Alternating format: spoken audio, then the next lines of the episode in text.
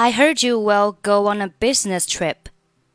Heard you 连读，heard you, heard you, heard you. I heard you will go on a 这里 go on a 三个单词连读成 go on a, go on a, go on a, go on a。我们先看 go 和 on 的连读， 这里呢是属于元音和元音的连读。元音和元音的连读只分为两种，第一种呢是以以一结尾，第二种呢是以 u 结尾。以一结尾的要加半元音 i，以 u 结尾的要加半元音 u。那这里的 go 它是以 u 结尾的，所以我们加上 w 的半元音。注意这个半元音是加在后面这个单词的首字母，所以就变成了 go on，go on，go on。on 和 a 连读成了 on，on，on，所以三个单词连读成 go on，go on，go on。I heard you will go on a business trip. Yes, I must go to Shanghai to attend a meeting about our plan. Must 末尾不发音。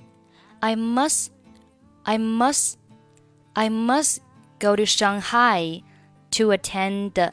Attend 和 a 连读是 attend, attend, attend a meeting, attend a meeting about our plan. About 和 our 连读是 about our about our, about our. I must go to Shanghai to attend a meeting about our plan. How long will you be away?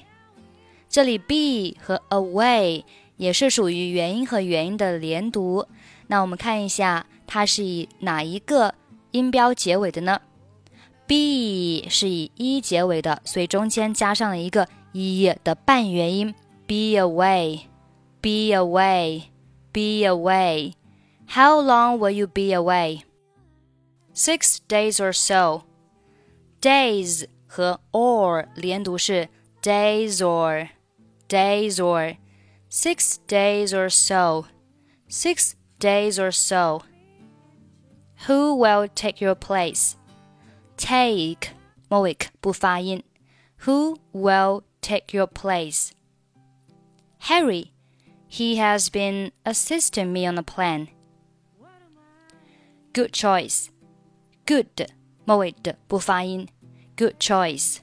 Good choice. He is.